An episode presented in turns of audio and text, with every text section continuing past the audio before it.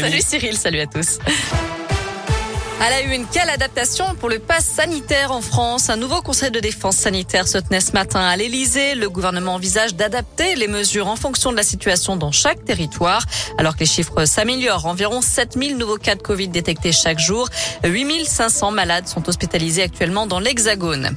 Un faux chauffeur VTC jugé en appel pour le viol de trois jeunes femmes. Cet homme de 39 ans repérait ses victimes à la sortie d'une boîte de nuit lyonnaise. Il profitait ensuite de leur état d'ivresse pour abuser d'elles à leur domicile. En première instance, ce prédateur sexuel avait été condamné à 16 ans de prison. Le procès s'est ouvert aujourd'hui. Il doit durer jusqu'à vendredi aux assises de la Loire à Saint-Étienne. Des perturbations à prévoir demain dans les écoles et les cantines. Jour de grève dans l'éducation nationale.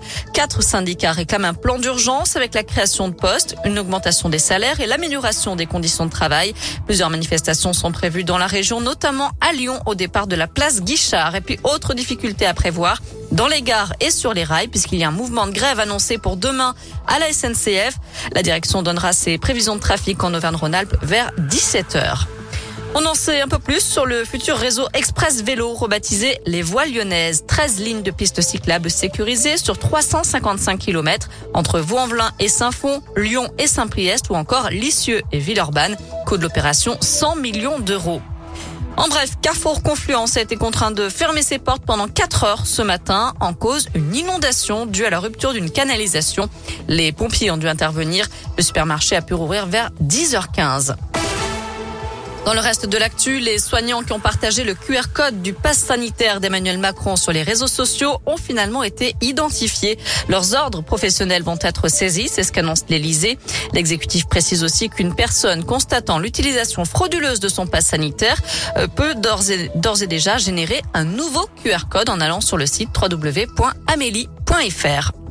Allez, un mot de sport avec du foot à suivre ce soir et la septième journée de Ligue 1. L'OL reçoit 3 à 21h à l'OL Stadium de Dessine. Ce sera aussi le lancement du sandwich lyonnais. On vous en parlait dès hier sur Radio Scoop. Sur le parvis du stade côté virage nord, vous pourrez goûter au sandwich inspiré du saucisson brioché avec une sauce au Saint-Marcelin, des condiments et une fondue d'oignon au Beaujolais. Ça fait envie, surtout euh, vu l'heure qu'il est. On a envie de passer à table. Carrément. Avant ça, je rappelle quand même que Clermont joue également sur la pelouse de Rennes et puis Saint-Etienne se déplace à Monaco à 19h.